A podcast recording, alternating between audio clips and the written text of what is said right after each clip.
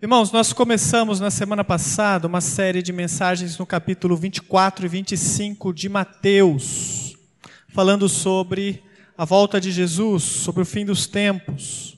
Eu gostaria que você abrisse a sua Bíblia em Mateus, capítulo 24, versos de 4 a 14.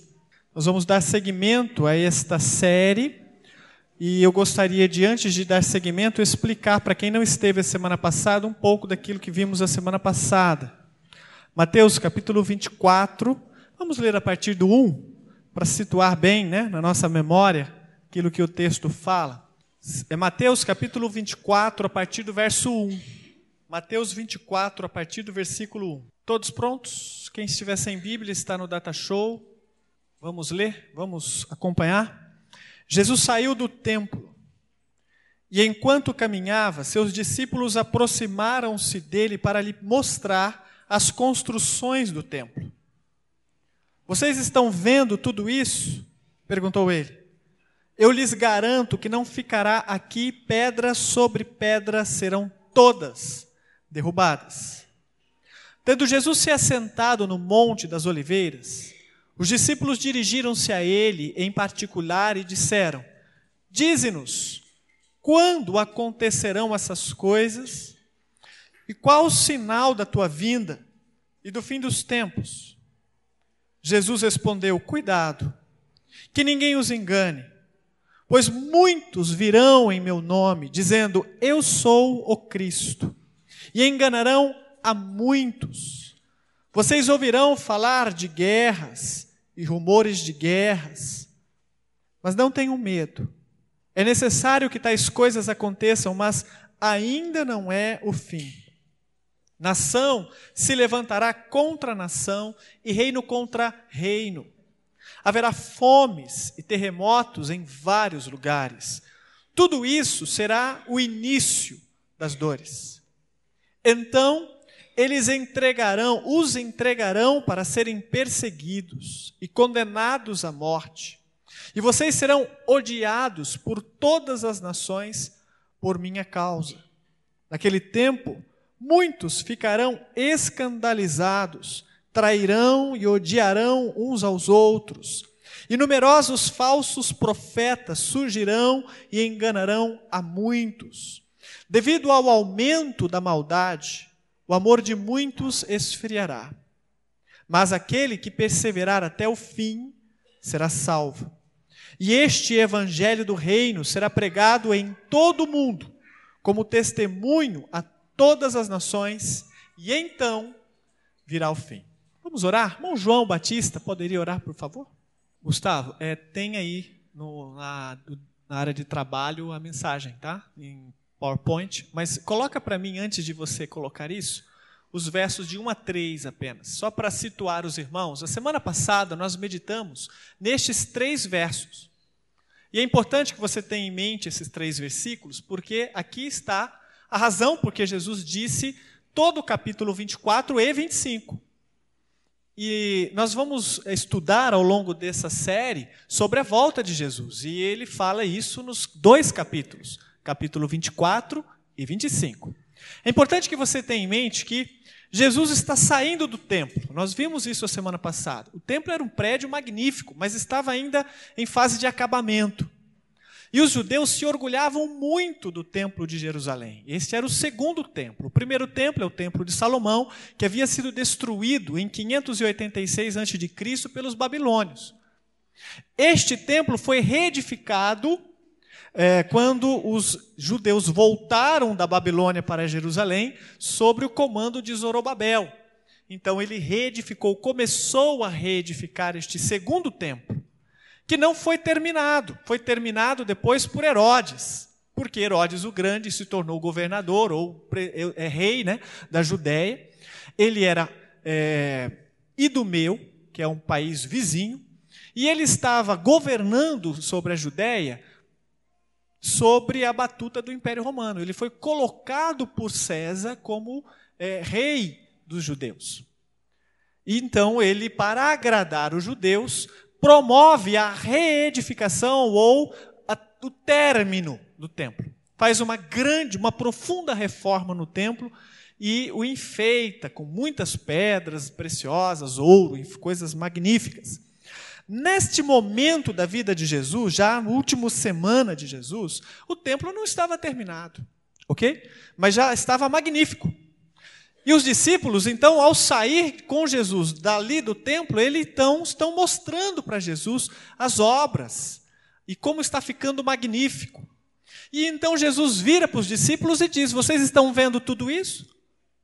Eu lhes garanto, não ficará aqui pedra sobre pedra, serão todas derrubadas.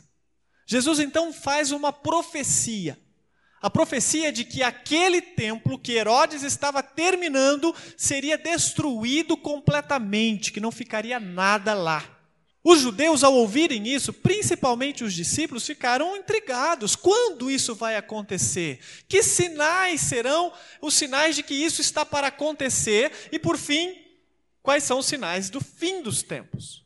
Eles fazem três perguntas a Jesus por causa do que está acontecendo, por causa do que Jesus havia declarado. Primeira pergunta: quando acontecerão essas coisas? Que coisas? O templo será destruído. Quando? Segunda pergunta: qual será o sinal da tua vinda? Então eles sabiam que Jesus viria, glorioso, para reinar sobre todas as nações da terra, e eles querem saber quando. E por fim, quando serão os sinais, ou qual será os sinais do fim dos tempos.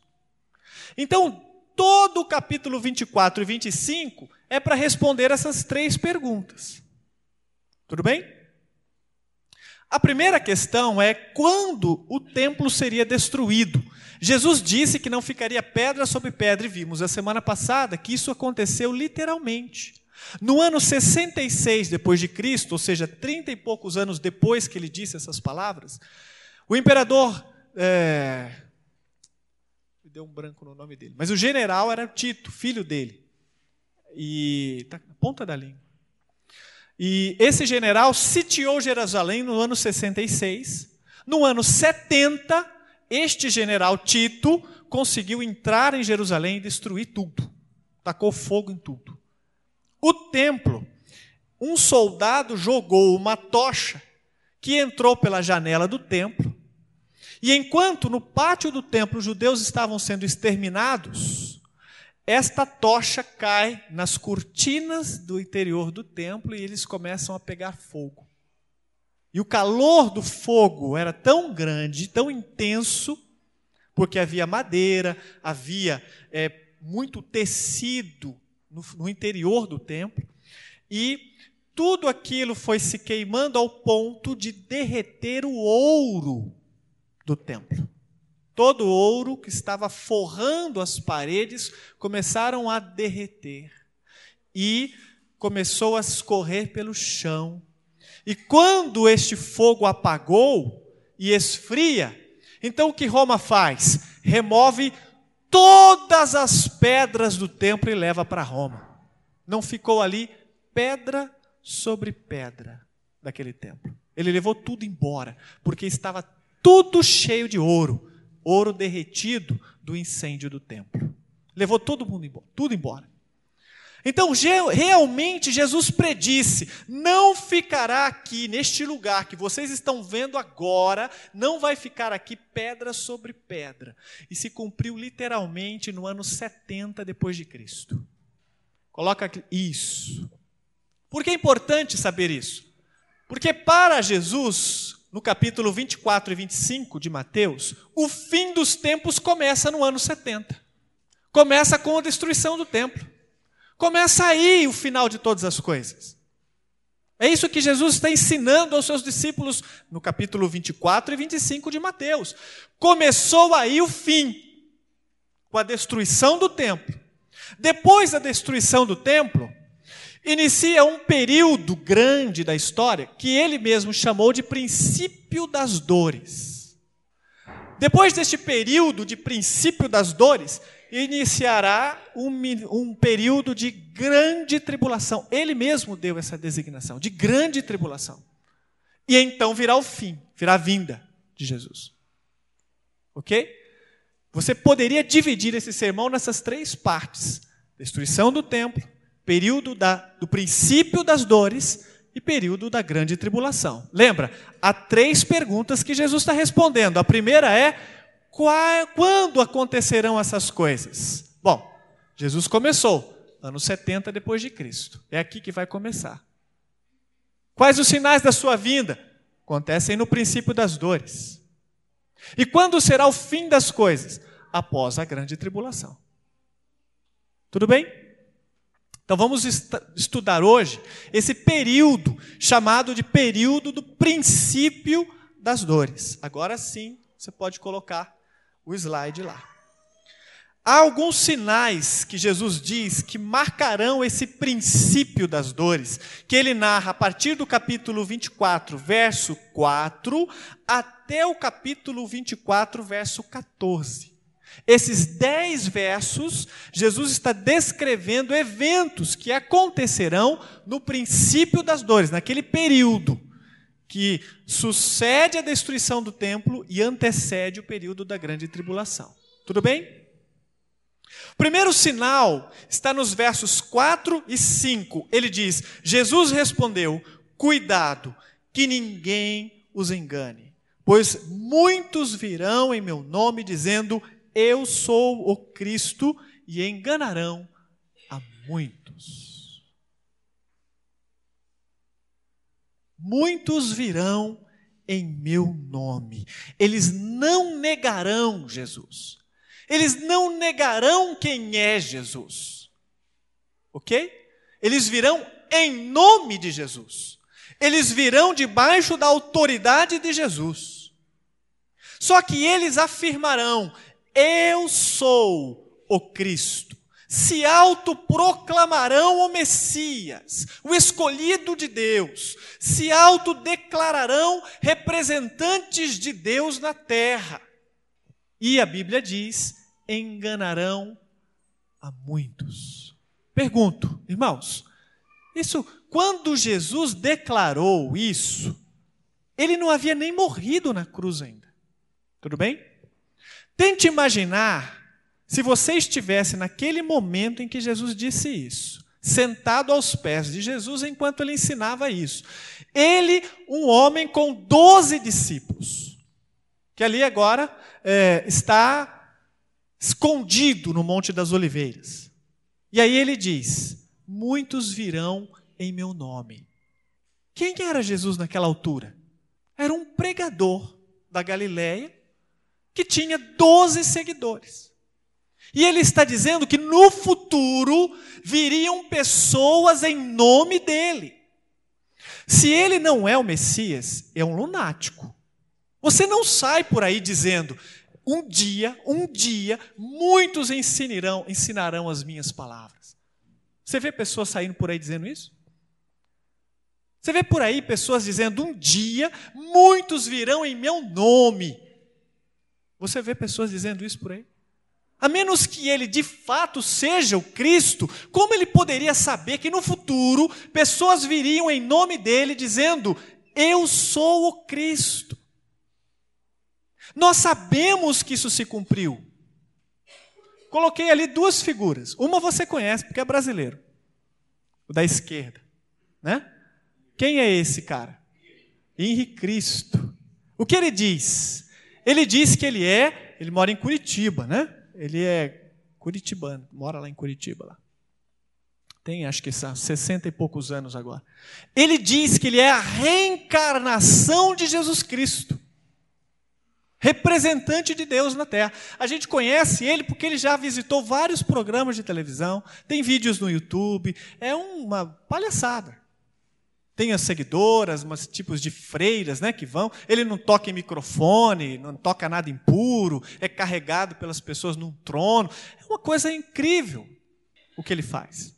E ele diz: "Eu sou o Cristo, do outro lado à direita, está pequenininho, você não vai lembrar dele. Esse homem é conhecido por Reverendo Moon. Quantos já ouviram falar no Reverendo Moon? O Reverendo Moon é o fundador de uma igreja chamada Igreja da Reunificação. Sabe o que ele diz? Ele diz: Eu sou o Cristo. A ressurreição, a reencarnação de Jesus. Ele diz mais: Eu sou a reencarnação de Maomé, de Buda. Ele juntou todo mundo e disse: Sou eu. Sou eu. Comprou umas terras aqui no Mato Grosso, bastante. Né? Ele é rico, agora ele já é falecido. Tá? Mas a igreja dele ficou lá, ainda existe. É uma igreja grande, ele é dono de muitas coisas. É um homem riquíssimo esse cara. Era, né? Agora ele já já está em algum lugar que só Deus sabe onde é. Mas de qualquer forma, se cumpriu o que Jesus disse? Muitos, não só esses dois, outros só dois. Centenas de pessoas já surgiram dizendo: Eu sou o Cristo. Eu sou. Irmãos, como Jesus poderia saber disso? E ele diz: sim, virão em meu nome, declararão que são o Cristo e enganarão a muitos. Jesus é, sim, o Messias. Ele poderia dizer isso com absoluta convicção. Ele sabia do que estava falando porque ele é Deus e ele sabe todas as coisas. Amém? Só que ele diz: cuidado, não se deixe enganar, porque ele vai enganar a muitos. Segundo sinal: guerras e rumores de guerras. Nos versos 6 e 7 ele diz: Vocês ouvirão falar de guerras e rumores de guerras. Mas não tenham medo. É necessário que tais coisas aconteçam, mas ainda não é o fim. Nação se levantará contra nação e reino contra reino. Quando Jesus disse isso, havia paz na terra. Uma paz promovida pelo Império Romano. O Império Romano havia conquistado muitos países colocado seus reis ali e dito: olha, vocês vão permanecer em paz. E neste período em que Jesus está vivo, é um período de relativa paz, aquilo que é chamado de Pax Romana, uma paz aparente, porque, é claro, há, há sempre uma rebelião aqui ou ali, mas neste momento da história, o mundo goza de uma relativa paz. E é neste momento que Jesus está dizendo: nação se levantará contra nação e haverá muitas guerras. Tudo bem? Mais uma vez, como ele poderia saber dessas coisas? Depois dessas palavras, nunca mais houve paz na terra. Nunca mais. Só nos últimos 100 anos, mais de 200 milhões de pessoas perderam suas vidas em guerras espalhadas pelo mundo. Só nos últimos 100 anos. 200 milhões de pessoas. Só em duas guerras, que foi a Primeira Guerra Mundial 30 milhões de pessoas morreram. Na Segunda Guerra Mundial, 60 milhões de pessoas perderam suas vidas. E países inteiros foram destruídos, arrasados. Só duas guerras bem conhecidas. Sem contar inúmeros conflitos que nós não ficamos sabendo. Nós só ficamos sabendo das guerras que envolvem grandes países, não é assim? Quando os Estados Unidos entram numa guerra, aí aparece em rede nacional plantão da Rede Globo, né? Olha, olha lá, os Estados Unidos estão enviando tropas, está tá bombardeando. Agora, quando uma tribo lá no meio da África entra em guerra com outra tribo, não aparece. Porque não interessa. Né? Ou quando um país lá da África entra em guerra com o vizinho, ou tem uma guerra civil e está acontecendo uma carnificina lá, estão exterminando essas pessoas, ninguém fala. Não aparece no plantão do Jornal da Globo. Porque só interessa quando envolve grandes nações, quando envolve grandes reinos, grandes é, somas de dinheiro. Aliás, o dinheiro é uma coisa engraçada nas guerras.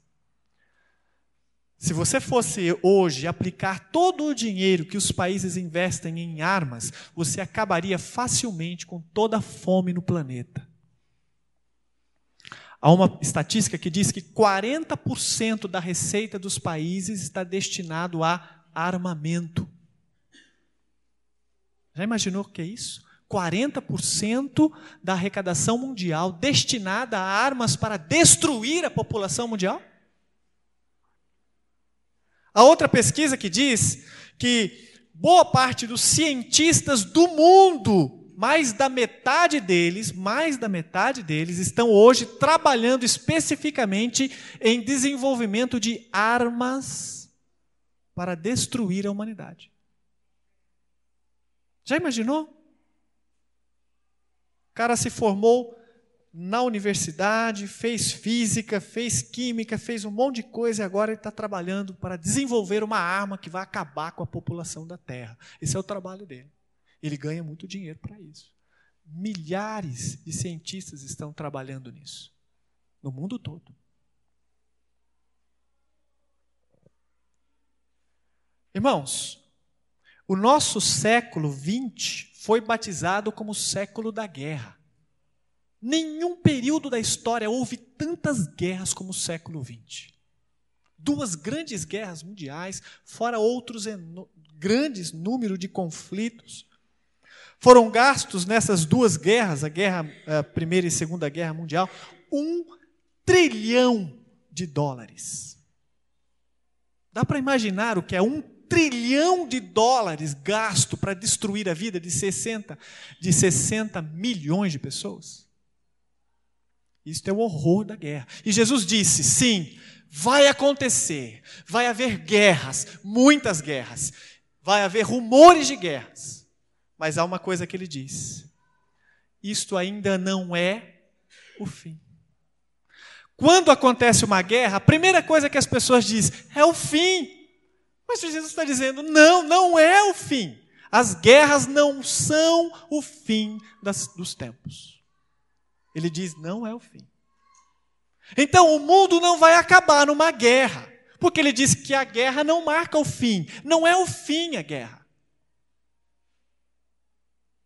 Então, se você está procurando uma terceira guerra mundial, para então dizer agora é o fim, não. Jesus está dizendo, não, as guerras não são o fim, é o princípio do fim. Ainda não é o fim, não chegou. As guerras não marcarão o fim. Ao contrário do que a maioria das pessoas pensam, o mundo não acabará em guerra. Aliás, é o contrário. Haverá paz na terra. Quando estivermos no clímax do fim. Verso 7, ele diz: haverá fomes. Fomes. É claro que se há guerra e se há tanto dinheiro sendo investido em guerras, é claro que esse dinheiro está faltando em algum lugar. 40% destinado a fazer armas significa que são 40% a menos para matar a fome das pessoas. Há uma estimativa que diz que hoje entre 10 e 20% da população mundial passa fome. Irmãos, tinham fotos horríveis para colocar aí, mas eu não quis pôr. Não quis pôr, porque eu falei, não, vai ter crianças vendo isso. E eu não quero chocar ninguém, não quero que alguém chegue para em casa tendo que explicar como uma pessoa pode chegar nesse estado. Mas eu tive vontade de chorar na hora que eu estava pesquisando foto para pôr aí. É horrível. Eu não consigo imaginar como é que isso pode acontecer no mundo em que vivemos hoje. 10 a 20% da população mundial estão passando fome. Quase 800 milhões de pessoas, ou 1 bilhão, segundo outras fontes, estão em estado de miséria completa. Tem nada para comer, e não é hoje, é por tempo já. Aquela cena que a gente vê das pessoas na Etiópia, alguns anos atrás, passando na televisão, andando por aí. Né? Imagina, e caindo de, no chão, é, morrendo de fome, e o urubu tem uma, fo uma foto que eu, aquela foto me chocou, já há tempos atrás eu vi isso, um urubu esperando o menino morrer de fome. Ele está caído, está morrendo, e o urubu está ali, de olho nele. Ele sabe? Esse menino não aguenta, vai morrer, e eu vou comer ele. Acontece agora, no momento em que estamos conversando. No momento em que estamos conversando, milhões de pessoas estão morrendo de fome, não tem o que comer. Nem que queira, não tem. Então, quando Jesus predisse isso, será que ele não sabia do que ele estava falando? Claro que sabia. A fome hoje. Versículo 7, ele diz de outro outro sinal. Ele diz terremotos, quarto sinal. De acordo com uma pesquisa feita por um Instituto Geológico dos Estados Unidos, preste atenção nesses dados. Entre 1890 Em 1930, houve apenas oito terremotos medindo 6 graus na escala Richter, que é a escala que mede a intensidade dos terremotos, que vai até 10. Então, nestes, neste, neste período de 1890 a 1930, só oito terremotos aconteceram de grande escala. Entre 1930 e 1960, ou seja, 30 anos, houve, houveram 18 terremotos de grande escala. Olha como já aumentou de 6 para 18. De 1960 a 1979, ou seja, 19 anos, 64 terremotos aconteceram de grande escala. Olha lá, o número só está aqui, dobra, né? Mais que dobra. De 1980, olha agora, de 1980 a 1996, 16 anos.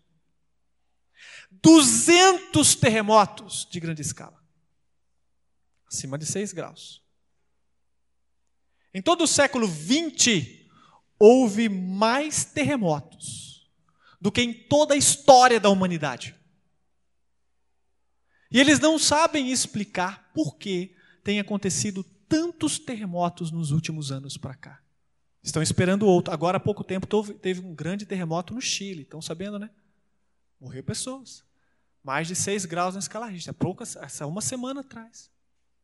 Estão esperando outro grande terremoto, só que agora estão esperando esse terremoto lá na Ásia. Estão já em alarme. Nos Estados Unidos também já tem alarme. Estão aguardando, estão esperando um grande terremoto ali. E Jesus disse: sim, haverá terremotos em vários lugares. Como Jesus poderia prever isso naquele dia onde quase não aconteciam terremotos na terra? E ele vira para os seus grupos de discípulos e diz: Olha, nesse princípio das dores vão acontecer muitos terremotos. Alguém que ouvisse Jesus naquele dia diria: Você está louco? Que terremoto? Terremoto? E Jesus disse: vai acontecer muitos terremotos. Cumpriu? Cumpriu? Cumpriu. A guerra, cumpriu? A fome, cumpriu? E os falsos cristos, cumpriu? Cumpriu. Continuando, quinto sinal, verso 9 verso 10. Então eles os entregarão para serem perseguidos e condenados à morte, e vocês serão odiados por todas as nações por minha causa. Naquele tempo muitos ficarão escandalizados, trairão e odiarão uns aos outros. Então, perseguição religiosa. Ele diz que seríamos perseguidos e condenados à morte. Esta foi a primeira forma como Satanás tentou destruir a igreja. Não sei se você sabe, mas durante o Império Romano, houve dez imperadores que promoveram grandes perseguições contra os cristãos. Dez grandes, grandes perseguições, que duraram alguns anos. Aliás, durante todo o período do Império Romano, houve pouquíssimos anos de paz para a igreja. Ok? Há uma estatística aqui. No primeiro século, houve seis anos de perseguição. No segundo século, 86 anos de perseguição sobre a igreja. Um século inteiro, 86 anos de perseguição. Houve só 14 anos de paz para a igreja. No século terceiro, 24 anos de perseguição e apenas e 76 anos de paz. No quarto século, 13 anos de perseguição. A partir do quarto século, acontece então a, a cristianização do Império Romano. E aí surge a Igreja Católica Apostólica Romana. E você pensa que acabou a perseguição? Não, não acabou. Por que não acabou? Porque as igrejas que não se tornaram cristãs, ah, católicas apostólicas romanas, eram perseguidas por qual igreja? Pela Igreja Católica Apostólica Romana. E continuou a se matar cristãos então. Por quê? Pelo fato deles não adotarem o Papa como autoridade central da igreja. Eles se recusaram a se curvar ao Papa e por isso foram perseguidos. Isso aconteceu durante também a idade em que o Brasil foi descoberto. Quando o Brasil foi descoberto por meados de 1500, havia uma perseguição religiosa intensa acontecendo na Europa. E muitos vieram para o Brasil, e principalmente para os Estados Unidos, fugindo da perseguição religiosa, promovidos pela Inquisição. O que foi esse movimento? Tentativa de impedir o avanço da igreja protestante. Muitos cristãos morriam, afogados. Por que afogados? Porque, eh, no caso dos batistas, eles rebatizavam os católicos. Eles não aceitavam o batismo católico. Então, como rebatizavam, muitos batistas eram mortos afogados. Vocês não gostam de rebatizar? Então vamos matar vocês afogados. E muitos morreram assim. Mas o pior está por vir, irmãos. O pior está acontecendo agora. A maior e pior perseguição está acontecendo hoje em dia. Não aconteceu naquela época. Não aconteceu no primeiro século. Está acontecendo neste exato momento. Sabe quantos cristãos se, se, se estima que estão sendo perseguidos agora, nesse exato momento, 200 milhões de cristãos. Estão em países onde há proibição completa e expressa de ser cristão. 200 milhões de cristãos. Dá para imaginar o que é isso? É quase um Brasil, né? O Brasil inteiro de cristãos sendo perseguidos. Agora, nesse momento. Há milhões de cristãos sendo mortos na China. Outros milhões sendo mortos na Coreia do Norte, sendo mortos na, em países da África, na Síria, no Iraque, no Irã. Nesse exato momento, igrejas estão sendo queimadas, cristãos estão sendo obrigados a saírem de suas casas, fugidos com a roupa do corpo porque se forem encontrados serão mortos e linchados na rua. É que muitos não podem ou não estão aqui nas quintas-feiras. Há algumas quintas passadas nós falamos dos três principais países onde há intensa perseguição religiosa. O país onde há mais perseguição religiosa hoje é a Coreia do Norte. Lá a coisa é feia. Se eles desconfiam que você é cristão, eles prendem você e sua família toda. Três gerações da sua família vão para a cadeia. E não saem mais de lá. Vão morrer na cadeia. Passando fome e frio, porque lá faz frio. Há um país na África chamado Eritreia que eles colocam os cristãos, agora mesmo, em containers. Imagina você ficar dentro de um container de navio, sabe aquele container de transporte de cargas no navio? Durante aquele, ah, durante aquele período de meio-dia a uma hora na África. Imagina o que é isso, irmãos fazendo 60 graus dentro do container, você lá dentro. Você não pode sair para urinar, nem para fazer necessidades de outro tipo. Né? Tem que fazer dentro do container. E você não está sozinho lá. Tem outros cristãos lá dentro. Dá para imaginar? Neste exato momento, cristãos estão sendo uh, levados para serem torturados em muitos lugares, em muitos países. Sabe por que, que nós não vemos isso? Porque nós moramos num país onde não há perseguição religiosa. Então nós acreditamos que o mundo todo está desse jeito, mas não está. Lembre-se, ele não está falando para o Brasil, está falando para toda a igreja. E não há um período onde há ou houve maior perseguição religiosa contra a igreja do que agora. Todos concordam. Todos que estudam sobre isso concordam. Meus irmãos, é muita gente sendo perseguida. Acredita-se que entre 2000 e 2011, 11 anos, cerca de 100 mil cristãos perderam suas vidas. 11 cristãos a cada hora morreram, porque eram cristãos. Sabe por que, que nós não sabemos disso? Porque não passa na Globo. Né? A Globo não fala isso. E você não vê o Datena falando sobre isso e nem o, o Rezende lá falando sobre isso. Nenhum deles fala sobre isso. Então a gente acha que isso não acontece. Mas acontece. Acontece agora, neste exato momento. Há cristãos morrendo por causa do seu amor a Cristo Jesus. Irmãos, então veja, quando Jesus disse isso, pensa bem. Jesus está dizendo: no futuro, as pessoas vão perseguir vocês, vão odiar vocês. Vocês serão entregues pelos seus próprios pais, se escandalizarão e trairão vocês. Quando Jesus disse isso, quantos discípulos ele tinha? Doze. Um trairia, né? então onze. Presta atenção. Ele está dizendo para um grupo de onze que depois de alguns anos eles seriam perseguidos e odiados. E que isso marcaria o fim. Era um sinal do fim. Ou Jesus era muito maluco para dizer uma coisa dessa, ou ele é de fato o Cristo. Porque nós vemos isso acontecendo hoje. Se cumpriu o que ele disse? Está se cumprindo aqui ó, debaixo do nossos, nosso nariz. Sétimo sinal, ele diz: apostasia. Devido ao aumento da maldade, o amor de muitos esfriará. Ele destaca o aumento da maldade. Ele diz: haverá o aumento da maldade no mundo. O mundo está hoje sem rumo, sem base moral. Vivemos no tempo onde tudo é permitido, tudo pode. Se você falar que alguma coisa não pode, você é linchado. Já surge alguém para dizer: você é muito intransigente, você é muito intolerante, você é muito radical, você é muito isso, muito aquilo, muito fundamentalista. Porque vivemos um tempo em que você tem que concordar com tudo. Não é verdade?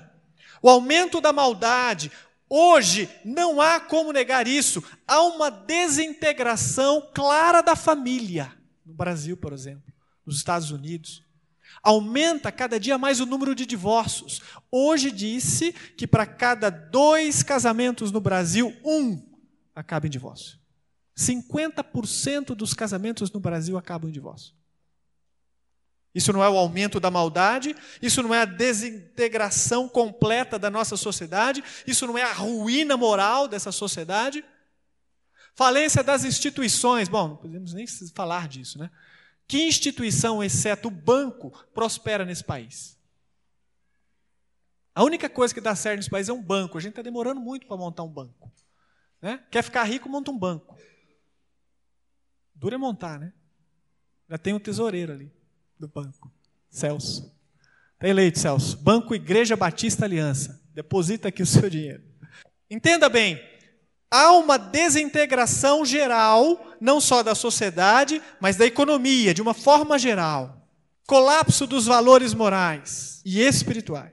O índice de infidelidade conjugal hoje é alarmante. Não estou falando de divórcio, estou falando de infidelidade conjugal. Não dá nem para saber quantos casamentos aconteceram infidelidade conjugal. É mais fácil perguntar qual não aconteceu. Porque se for fazer uma estatística sobre isso, a gente ia ficar horrorizado. Talvez o número seria tão assustador que a gente ia dizer para os nossos filhos: não case, porque senão você vai ser traído. Homossexualismo, aplaudido. Em rede nacional. Há uma campanha institucionalizada no país para aprovarmos e aceitarmos o homossexualismo como algo normal, aceitável e moralmente é, bom. Percebe?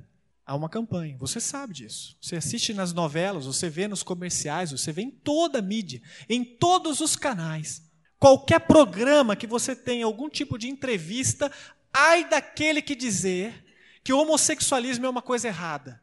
Ele é inchado. É linchado. Na mídia hoje, você não pode declarar-se contrário à prática do homossexualismo. Note, eu não estou falando contra o homossexual. O homossexual é um ser humano, precisa do amor de Deus, precisa conhecer a Cristo Jesus como um mentiroso precisa, como um adúltero precisa, como um ladrão precisa, como qualquer um precisa, como nós precisamos. Mas assim como eu não aprovo o que um bandido faz, como eu não aprovo o que um mentiroso faz, como eu não aprovo o que um adúltero faz, eu não aprovo o que um homossexual faz. Assim como eu não aprovo o que um mentiroso faz. O problema não é a pessoa, é o que ele está fazendo, é pecado. E eu não posso dizer diferente. Este é o país em que vivemos. O narcotráfico toma conta do país, não só aqui, em muitos países do Ocidente, certo? Não há um bairro desta cidade que não haja tráfico de drogas. Não há.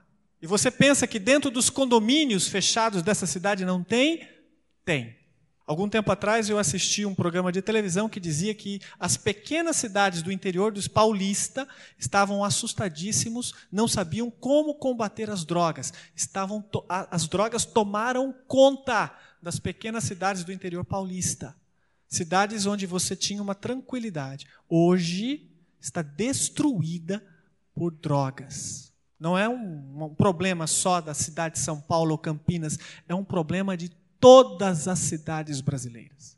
Todas. Não há cidade no Brasil que não enfrente problemas sérios quanto a drogas. Você conhece alguém que está com problemas com drogas? Você conhece uma família que perdeu muito por causa das drogas? Você já viu isso, para você ver como está muito, muito perto da gente. Ou talvez você tenha isso na sua família. Será que Jesus, quando disse que o aumento da maldade seria uma marca do fim, ele estava dizendo de algo que ainda está por acontecer? É difícil apontar um período mais difícil para viver do que o nosso onde há tanta maldade acontecendo. Gente, se você compra certos jornais ou assiste certos programas em certas horas, jornal na televisão, é é ficar com depressão, né? Você assiste, depois você tem que se internar, porque a vontade é pegar a minha mala com a minha família e morar lá no meio do Amazonas. Montar uma aldeia e viver lá. Sem TV, sem internet, sem nada caçando cutia, né? vivendo da, da pesca. Já pensou? Quem quer ir comigo? Te monta uma comunidade batista lá. Né? Mas não é esse o caminho, claro, só estou brincando, mas eu estou dizendo, muitos assistindo esses programas de televisão e assistem todo dia, né? Todo dia tem gente assistindo isso. Gosta, né? Tá fazendo a barba lá, tá tomando banho. Ah, então, olha a cara do bandido. Né? Ele estrupou, matou, assassinou e não sei o quê. E olha aqui onde ele morava, olha ali onde ele correu, para onde ele foi, olha a polícia atrás dele. A gente gosta de ver essas coisas. Pornografia. Quando eu era pequeno, é, eu me lembro que na vizinhança tinha muita molecada que tinha curiosidade por essas coisas. Então o que, que faziam? Eles arrumavam a revista. Playboy, né? não tinha sexo ainda, era Playboy. E aí, quando o menino aparecia com aquilo, era uma festa, né? Toda a molecada queria ver. Nossa, mas era um negócio assim, né? Um acontecimento na, na vizinhança. E acontecia às vezes, né? Às vezes aparecia só com a página da revista. A revista não sei onde foi parar, mas a página aparecia. Hoje, meu querido, hoje isso é tão fácil de conseguir, mas tão fácil de conseguir que você não faz ideia. No seu computador você tem acesso a isso. Três cliques e você vai ver uma Playboy inteirinha, acaba rabo.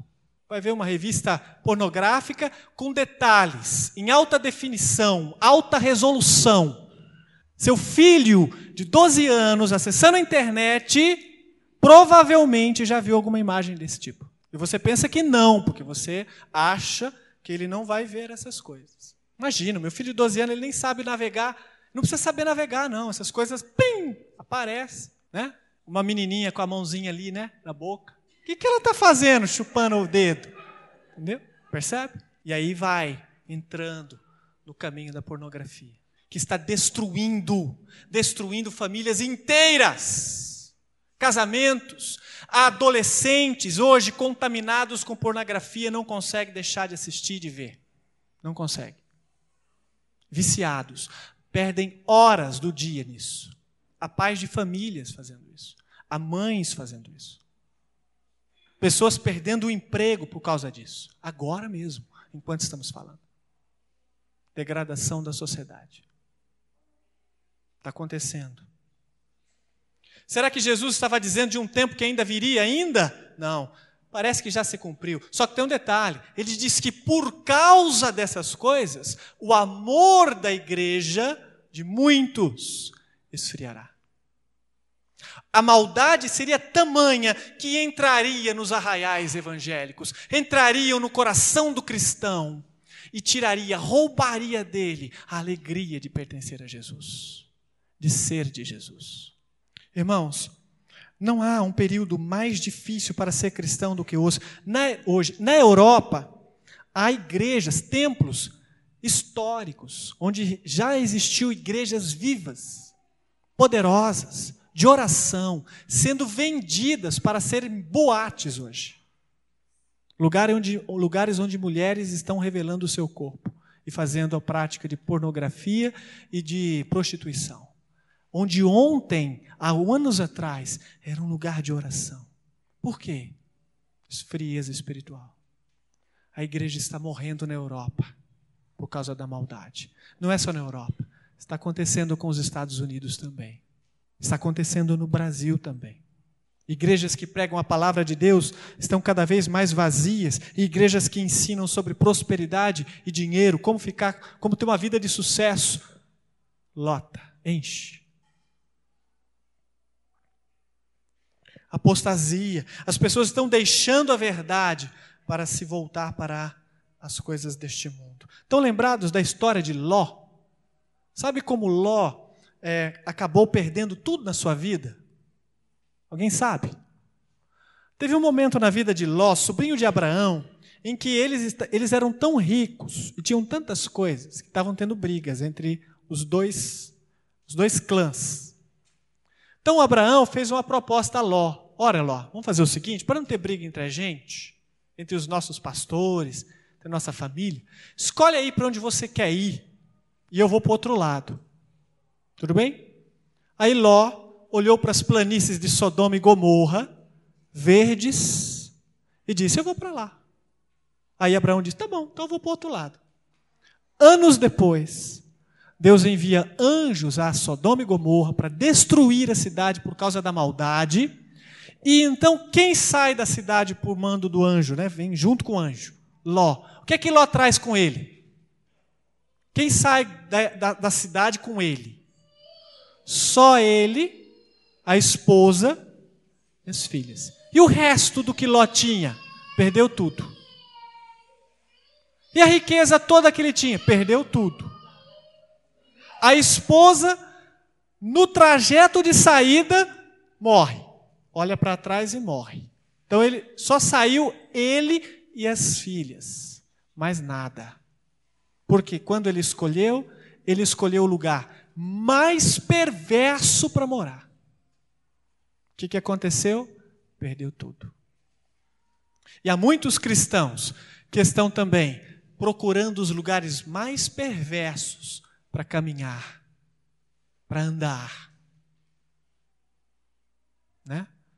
E não percebem porque estão se tornando como Ló, perdendo a cada dia. E não percebem, não vê. Oitavo sinal e último, evangelização mundial, verso 14. Ele diz: E este evangelho do reino será pregado em todo lugar, em todo mundo, como testemunho a todas as nações, e então virá o fim. Então Jesus está dizendo aos discípulos: há oito sinais que marcariam este período de princípio das dores. E o último desses sinais seria a evangelização mundial. Ok? Não há uma promessa aqui de que todas as pessoas da terra ouviriam a palavra. Não é isso que ele está dizendo. O que ele está dizendo é que todas as nações será pregado sobre o reino de Deus. Em todas as nações serão pregado sobre o reino de Deus. Há uma controvérsia ali sobre a palavra é, nações. Na verdade, a palavra é etnia. E aí você não só está pensando em países geográficos, mas em povos. Então, o que Jesus estaria dizendo é que o evangelho seria pregado em todos os povos da terra. E nós temos no Brasil, por exemplo, diversos povos. Índios, por exemplo, têm diversos povos. Na África, há muito mais povos do que países. Né? Tem países inteiros onde ali dentro tem praticamente centenas de nações, de etnias, de povos. Cada um tem sua língua, cada um tem sua cultura, cada um tem seus, suas particularidades. E aí, o que Jesus estaria dizendo? Cada um desses povos terão o evangelho pregado. Ele não está dizendo que todo mundo vai ouvir o evangelho. Está dizendo que o evangelho será pregado em todo o mundo. Irmãos, eu não acho que falta muito para isso acontecer, não. Se já não aconteceu. Vou dizer por quê. Nós não sabemos o alcance que a palavra de Deus tem através de rádio, televisão e internet. Não fazemos ideia. Talvez existam lugares onde você pensa, ah, ali eu acho que o evangelho não chegou. O indivíduo está com a pilha ali, com o radinho, e já ouviu o evangelho. Você não sabe. Entendeu? Não sabe. Mas é claro evangelização mundial. E está acontecendo. A cada ano que passa, o evangelho está chegando a lugares diferentes. Eu quero terminar fazendo uma reflexão com os irmãos. Nós temos vários sinais sete, oito sinais. Se cumpriram? Talvez o último você possa até discordar, até achar que ainda não. Tudo bem. Mas sete deles não há dúvidas que Jesus acertou na mosca. Na mosca. E quando ele disse isso, nenhuma dessas coisas estavam acontecendo. Se este Jesus que acertou todas essas coisas disse que virá, então podemos confiar que ele virá? Sim. Este é o mesmo Jesus que profetizou a destruição do templo, deu todos esses sinais e diz: Estes são os sinais do fim. Digo, o fim vai acontecer? Vai. Por que temos certeza? Porque aquele que disse não errou nada até agora. Dá para confiar na palavra dele? Sim, dá para confiar. E se o fim for agora, for daqui a cinco minutos, ou daqui a cinco anos, ou daqui a dez, nós não sabemos, mas se chegar, você está preparado? Você estaria com Cristo? Estaria pronto para morrer por Jesus se alguém o perseguisse por causa disso? Ou você, morrendo em alguma situação, estaria com Jesus com absoluta convicção? Precisamos estar atentos, irmãos as coisas estão acontecendo diante dos nossos olhos. E ele disse que todas essas coisas, versículo 8, tudo isso será o início das dores. Imagine então quando vier a grande tribulação, porque isso é só o começo do sofrimento. Imagine então quando o sofrimento vier mesmo quando o anticristo surgir, quando a besta surgir, quando todas essas coisas acontecer e quando as calamidades naturais lá em Apocalipse começarem a ocorrer, imagine então quando tudo isso acontecer. Se já é difícil hoje, com tudo isso acontecendo, imagina quando então Jesus inaugurar a grande tribulação. Você está preparado? Você tem estado vigilante, você tem estado cuidadoso. Ele disse: cuidado, fique atento, fique firme. E ele termina dizendo lá, mas ele disse, né, para estarmos atentos, estarmos preparados, porque está acontecendo, está se cumprindo. Quero que você feche os seus olhos, curva a sua cabeça e ore comigo. Senhor Deus, não há dúvida, estamos vivendo o período do fim dos tempos. O Senhor disse que alguns desses sinais, ou estes sinais todos, oito sinais, eram sinais do princípio das dores. E não há dúvida que esse princípio já ficou há muito tempo. Porque todos esses sinais estão se cumprindo, ou já se cumpriram na íntegra. Todos eles. Senhor, não há dúvida que o tempo do início do fim já acabou, e já estamos no fim. Estamos às vésperas da grande tribulação. Senhor, nós clamamos a Ti. Tem misericórdia da Tua igreja. Tem misericórdia de nós, porque enquanto o fim se aproxima, muitos de nós dormimos. Somos demais egoístas. Estamos demais voltados, procurando riquezas terrenas e nos esquecendo da riqueza no céu. Estamos centrados demais em nossas próprias vidas, egoístas, desperdiçando tempo com aquilo que não presta. Perdão, Senhor. Porque se o Senhor voltar agora, neste exato momento, infelizmente encontrará muitos corações dentro da tua igreja, vazios, com pouca fé, com pouca comunhão, em frieza espiritual, sem prática da oração, sem amor à palavra, sem santidade. Se o Senhor voltar agora, infelizmente encontrará uma igreja nesse estado. E nós pedimos ao Senhor: aviva teu povo, aviva nossas vidas. Não queremos que o Senhor retorne com as nossas vidas desta forma. Não queremos amar o pecado, Senhor. E há muitos que estão aqui nesta noite, que se Jesus voltasse agora, ou se o fim fosse neste exato minuto, não entrariam nos céus. Seriam condenados ao inferno. porque não possuem fé em Cristo Jesus, porque não se arrependeram de seus pecados, não entregaram suas vidas nas mãos do Cordeiro de Deus Jesus Cristo. Então, neste momento, Senhor, trabalhe em nossas vidas, prepara o nosso coração, em nome de Jesus. Amém, Senhor.